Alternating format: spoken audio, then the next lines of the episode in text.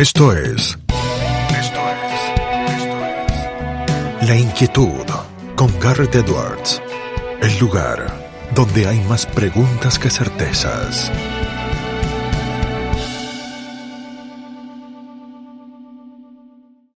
Damos vuelta de página aquí en La Inquietud por CNN Radio Rosario. Tenemos un enorme honor, placer y privilegio. Es director de Economía y Ética, consultor económico y financiero, profesor de grado y posgrado, economista, profesor en diversas universidades a lo largo de la Argentina. Es especializado en moneda, no es otro que Diego Giacomini, quien está del otro lado. Diego, ¿cómo estás? Garretero te saluda. ¿Qué tal? ¿Cómo andás? Un placer estar con vos. Un saludo a toda tu audiencia ahí en Rosario.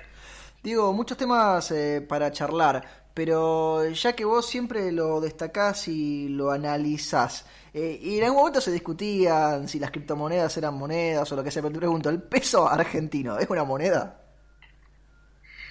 Mira, el peso argentino no es moneda. Eh, te explico por qué. porque la función esencial del dinero ser medio general de intercambio. ¿Ok?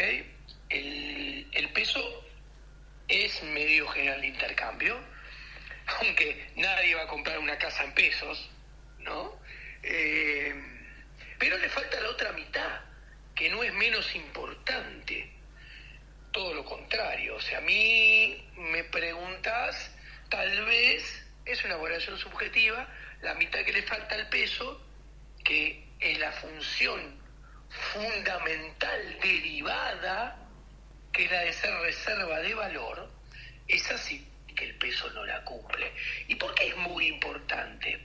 Porque es la función que tiene la moneda de preservar el valor de lo que produjiste y vendiste, ahorrándolo para asignarlo en el futuro a consumo futuro.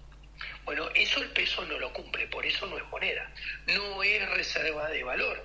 Los argentinos mayoritariamente utilizamos y hemos utilizado el dólar norteamericano como reserva de valor, otros utilizaron el oro, pero claramente nadie, nadie utilizó en los últimos 70, 60 años el peso como reserva de valor, nadie lo utiliza en el presente y nunca nadie lo utilizará en el futuro. Como dicen los abogados, o los jueces, mejor dicho, es cosa juzgada. Es un tema que ya no hace falta discutir entonces, eh, el del peso, ¿te parece? Exactamente, pero lo que hay que entender que la profesión no comprende es que esto que el peso no sea moneda porque no es reserva de valor, lo que hace, la consecuencia que trae, es que el sistema monetario y la política monetaria argentina son dinámicamente explosivas. O sea, ¿qué quiere decir? Que nunca va a bajar la inflación en forma fuerte, sostenible y permanente mientras haya peso y políticos manejando la política monetaria y el peso emitiéndolo de Argentina. ¿Por qué dinámicamente explosivo? Que repito, ¿cuál es la consecuencia? Básicamente que la consecuencia es, lo digo de otra forma, es que los argentinos, mientras haya peso y haya política monetaria en manos de políticos argentinos, y tengamos un sistema monetario dinámicamente explosivo, nunca vamos a poder disfrutar en forma permanente de vivir sin inflación. Esa es la consecuencia. Y explico por qué. Sí. Porque vos por un lado vas a tener el Banco Central creando dinero. E inclusive, imagínate el hecho irreal de que dejan de emitir. O sea, no se emite.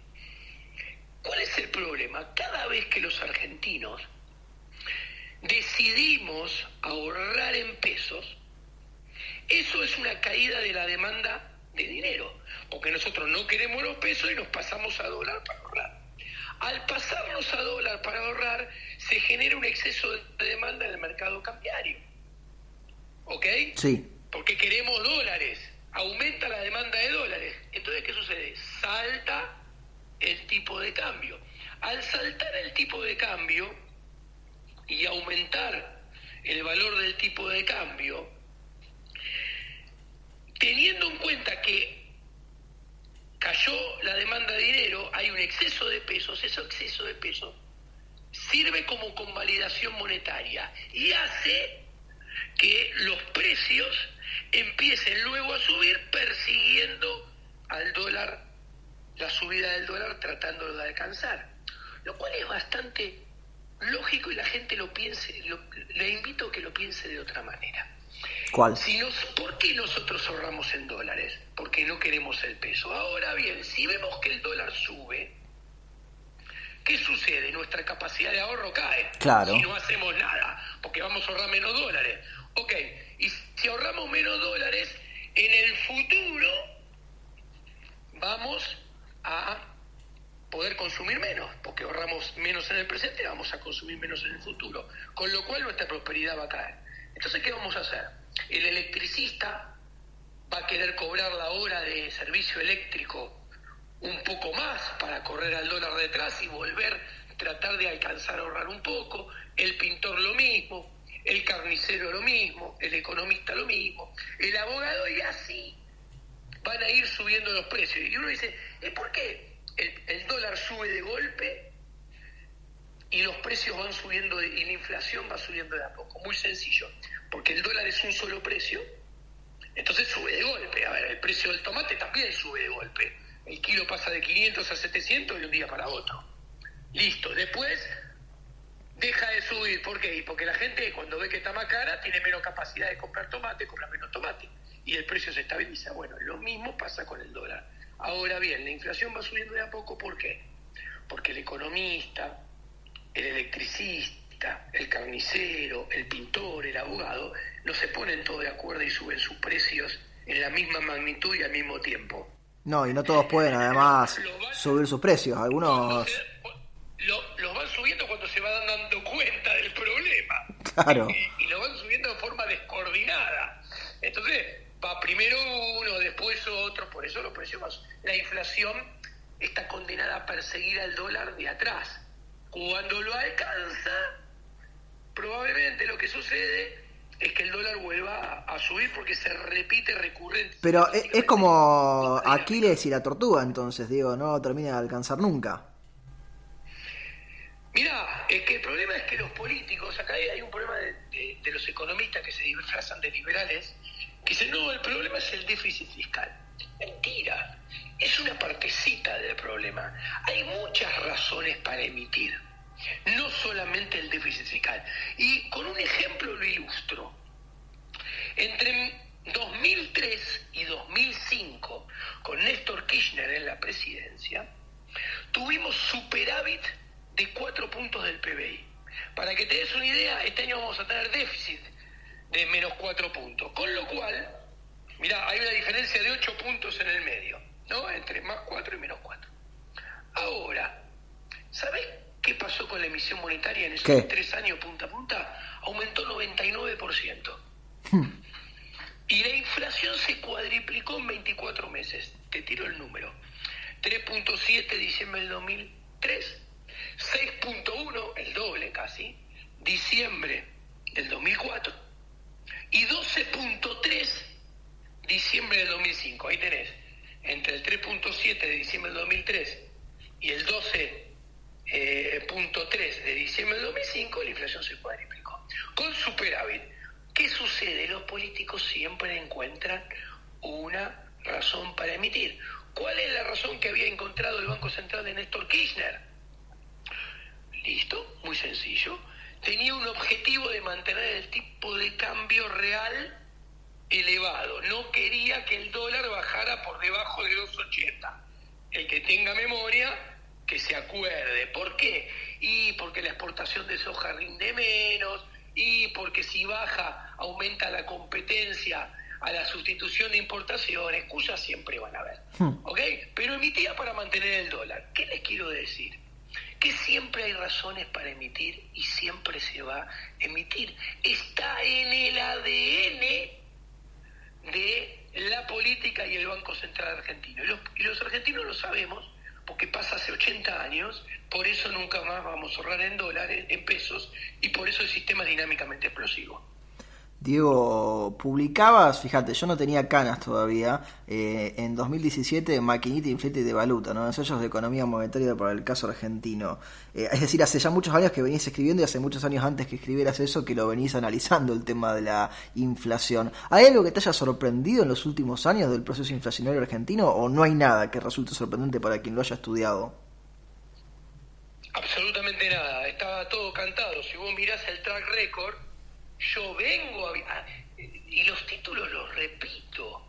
Yo en el 2019 decía que nos esperaba un 2020, 2021, 2022 mucho más complicado en términos monetarios, que no es otra cosa que hoy en día digo que nos espera un 2024 y un 2023 con mucho más problemas de dólar y de inflación que los que tuvimos en estos primeros tres meses de 2023 y en el 2022 y 2021.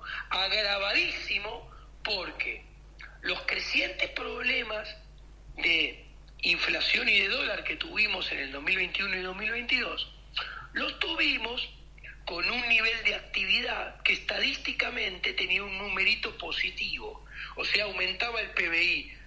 ¿Qué quiere decir? Había empresas, había sectores que iban produciendo cada vez un poquito más y vendrían cada vez un poquito más. En cambio, ahora, en el 2023, y en el primer tramo del 2024 asegurado, vamos a tener número negativo de PBI, o sea, mucha más inflación con menos producción, menos comercio, ¿eh?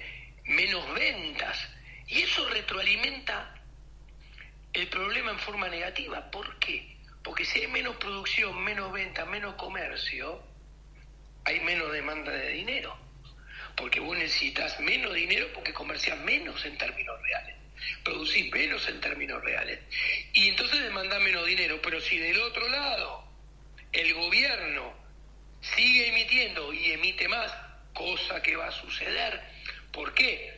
Porque el año pasado tuviste un déficit primario de menos 2,3 y este año vas a más 4. ¿Por qué? Porque cae el nivel de actividad, cae la recaudación, aumenta el déficit, con lo cual tienen que emitir más. Entonces, si cae la demanda y cae y aumenta la oferta, aumenta el desequilibrio monetario. Si aumenta el desequilibrio monetario, tiene que acelerarse la caída del poder adquisitivo del dinero. Y si se acelera la caída del poder adquisitivo del dinero, eso implica que se va a acelerar la suba del dólar y la suba de la inflación en la tendencia promedio de todo lo que falta el 2023 y el 2024. Diego, te tomás el tiempo en redes sociales muchas veces de responderle a la gente que te escribe y te han preguntado en las últimas semanas por la dolarización, un tema que también has escrito y has estudiado. ¿Cómo ves la discusión por la dolarización en la Argentina? No pauses, ni adelantes, o retrocedas. Quédate en La Inquietud con Garrett Edwards. Bueno, mira, yo creo que primero y ante todo es positivo que se ponga la discusión sobre la mesa. ¿Por qué? Porque esto implica que hay sectores, gente que se empieza a dar cuenta que la situación de los políticos manejando el dinero, el Banco Central y el peso, simplemente van a generar cada vez más destrucción macroeconómica, financiera y microeconómica, generando más pobreza. ¿ya? En ese sentido, es una luz verde del semáforo porque dice, uy, mira, hay gente que habla de dolarización, quiere decir que hay gente que se da cuenta que este sistema monetario solamente no va a empobrecer más. Dicho esto, tengo que decir que si bien es bueno que se discuta, agrego que la discusión parece bastante berreta. ¿Por qué parece bastante berreta? Porque se hace los ponchazos, se hace mm, sin analizar las cosas en profundidad, se la presenta como casi una medida mágica que va a resolver todos los problemas, y la verdad que no es así. Yo los invito a ver en mi canal de YouTube Economía, Política y Actualidad, un video que se llama Cómo dolarizar bien. Los invito a leer una nota en Infobae que la googlean, que se llama dolarización, dos puntos, no se discute lo que hay que discutir. Y otra nota que hice con el profesor Mariano Fernández en La Nación, que se llama Dolarización, las cuatro reformas estructurales que hay que hacer. Y ahí van a ver bien qué pienso. Pero, concretamente, sí. la convertibilidad, que es un paso previo a la dolarización, o sea, podríamos decir que es una dolarización imperfecta, o más chiquita, menos fuerte, o como quieran decirle, voló por los aires con un Estado que tenía 25%, un Estado que pesaba 25% de la economía, o sea, tenía un gasto público de 25% del PBI y una presión tributaria del 21% del PBI. Con una economía que tenía mayor dotación de capital físico instalado, porque veníamos de 10 años de privatizaciones, y tenía mejor capital humano, porque la educación estaba mejor que hoy en día. Claro. Hoy en día tenés un gasto público que es no 25, 43% del PBI. Tenés una recaudación, una presión tributaria que es 37% del PBI, no 21. O sea, tenés un Estado un tercio más grande de aquel que hizo, o casi el doble de aquel que hizo volar la convertibilidad por los aires. Tenés mucho capital, mucho menos capital físico instalado, por lo cual son menos productivos. Y paralelamente tenés peor capital humano, que es el que te explica, según estudios de la Universidad de Chicago, que explica alrededor del 75% del crecimiento de un país, lo explica la calidad del capital humano. Tremendo. Que tiene la gente que vive adentro. Entonces, cuando vos entendés esto, vos entendés que si venís con la, la varita mágica y dolarizás instantáneamente de un día para otro, sin cambiar esta ecuación que te mostré, probablemente la dolarización, con certeza, no probablemente, no sea percibida como permanente, sino sea percibida como transitoria. O sea que va a tener fecha de defunción. Con lo cual, con lo cual, vos vas a tener inflación en dólares, costo de capital mucho más alto que Estados Unidos, que van a ingresar capitales de afuera para aprovechar esas tasas de interés mucho más altas que van a estar en dólares ahora, hmm. sin riesgo cambiario, y, van a empezar a ganar dinero de esa manera. Ahora, cuando avance y los resultados sean malos, por lo que expliqué, van a empezar a salir y se va a materializar que eh, la dolarización no era permanente. De hecho, si no se achica el Estado, van a aparecer las cuasimonedas, por decirlo de alguna manera. Claro, está, está el riesgo de que aparezcan los patacones y demás de nuevo. Exacto. Entonces, además de esto, tenemos que decir, no, pero Diego, mi ley dice que va a hacer las reformas estructurales. Bueno, ok. El plan lo hice yo, ese plan motosierra lo hice yo en su momento, en el 2018. Y yo después seguí estudiando filosofía política, ética, que era un campo que cuando hice el plan no lo tenía bien desarrollado intelectualmente, y me doy cuenta que ese plan es inaplicable. Se lo dije a Javier, Javier no lo entiende, yo me abrí, dije hacer lo que quiera. ¿Cuál es el problema? ¿Cuál? Con él mismo te dice hay que bajar entre 13 y 15 puntos el gasto público del PBI para bajar la presión tributaria a 10 puntos. ¿Ustedes cuánto piensan que lleva eh, bajar eso. No, yo no tengo, no, tengo, no tengo ni idea. ¿Cuánto lleva? él repite el plan que hice yo. Cuatro años. Entonces quiere decir que vos necesitarías bajar el, el gasto público y la presión tributaria 13, 15 puntos del PBI por un lado y 10 por el otro, y recién cuando lo hayas hecho, podés poner la convertibilidad. O sea, las cosas tienen su orden. ¿Esto qué quiere decir? Que si él mismo dice que es un plan que tiene diferentes fases, porque las tiene, y lleva cuatro años, implicaría que la dolarización la tendría que hacer en su segundo mandato cuando es reelecto. Sí, o el último día del primero. Claro, ahora bien, ¿cuál es el problema? Que probablemente, probablemente, en el medio de la ejecución de las reformas estructurales, se encuentre con muchos opositores, porque él tiene el delirio que, bueno, llamo a compulsa popular y todos votan lo que yo quiero que voten. Cosa que es ridículo, porque si fuera así estaría ganando en primera vuelta sin balotaje. ¿No? Claro. o sea, uno se da cuenta eh, lo débil de todos sus argumentos intelectuales. Entonces, ¿qué sucede? Lo probable es que pierda la elección de medio término. Entonces se quede y quede patorrengo. Si vos perdés la elección de, medio término y en realidad no ganaste en primera vuelta apoyándote todo el mundo, sino que llegaste con la lengua afuera y si fue una carrera de los 100 metros ganaste por la nariz. Sí, al estilo peruano, como, como, todo disgregado y atomizado. Claro, quedes pato rengo te quedes sin poder y te tengas que ir. en algún momento de ese primer mandato, que a nadie le debería sorprender, llámese Javier Milei, llámese Larreta, llámese Patricia Bullrich. Porque la gente no se da cuenta van tres mandatos presidenciales que los presidentes logran terminar y llegar al 10 de diciembre con forceps e hipotecando el futuro. Cristina llegó al 10 de diciembre del 2015 vendiendo 42 mil millones de dólares de reserva. Macri llegó al 10 de diciembre del 2019 hipotecando el futuro firmando un empréstito de 57.100 millones de dólares con el FMI. Y este gobierno llega al 10 de diciembre hipotecando, hiperpotecando el futuro, o sea, cada uno es peor.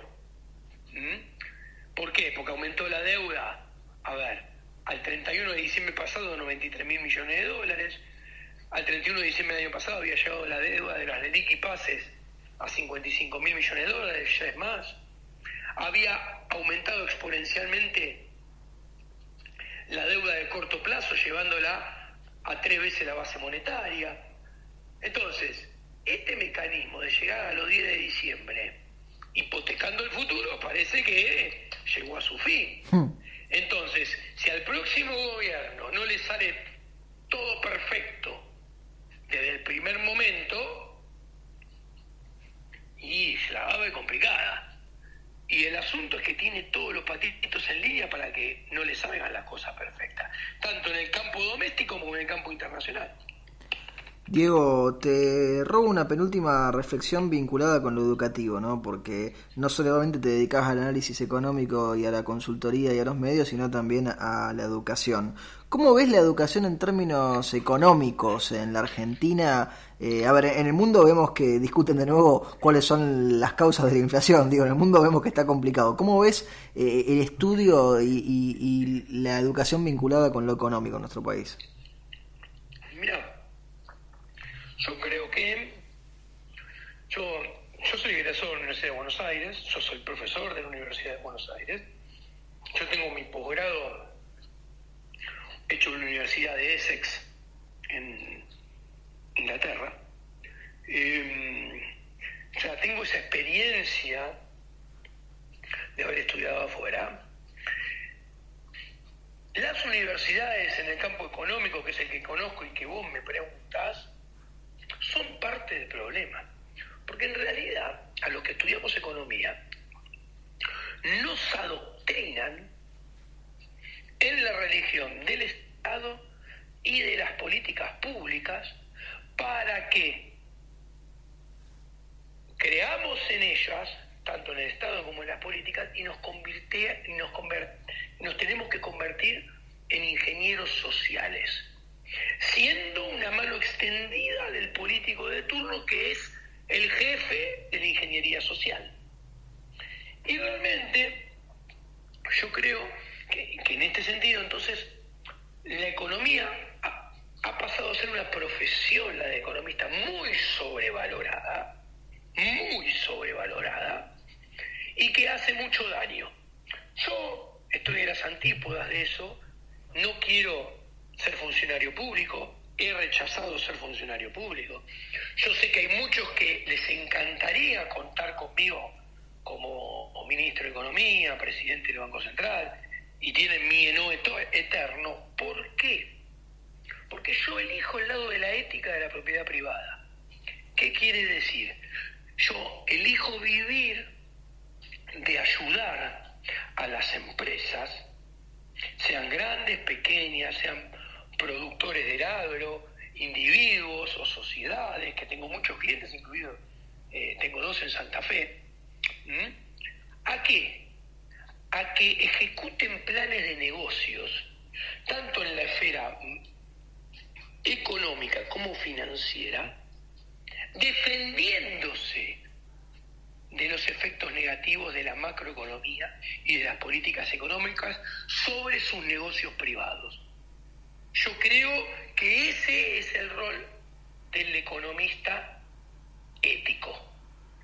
Del otro lado está el economista que trabaja para hacer políticas económicas y que lo único que hace es termina agrandando el daño sobre los privados.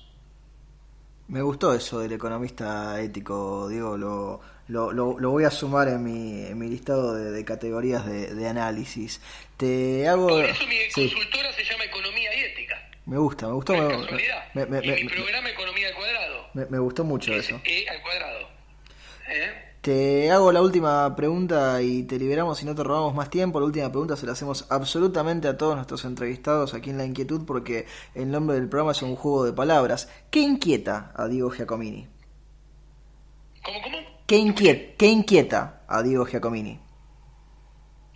¿En qué sentido que me inquieta? ¿Que me pone nervioso que me moviliza para hacer cosas? Y ahí, como le digo siempre cuando piden una repregunta, la pregunta la lanzo, la respuesta es del entrevistado, cómo quiere interpretar ahí el, el, término inquietud siempre tan polisémico.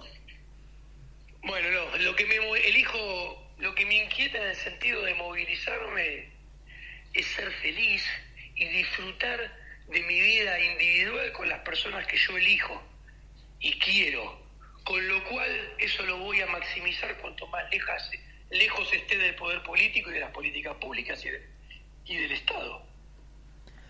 Diego, te agradecemos muchísimo el tiempo que te has tomado para charlar con nosotros y con nuestra audiencia y te mandamos un fuerte abrazo.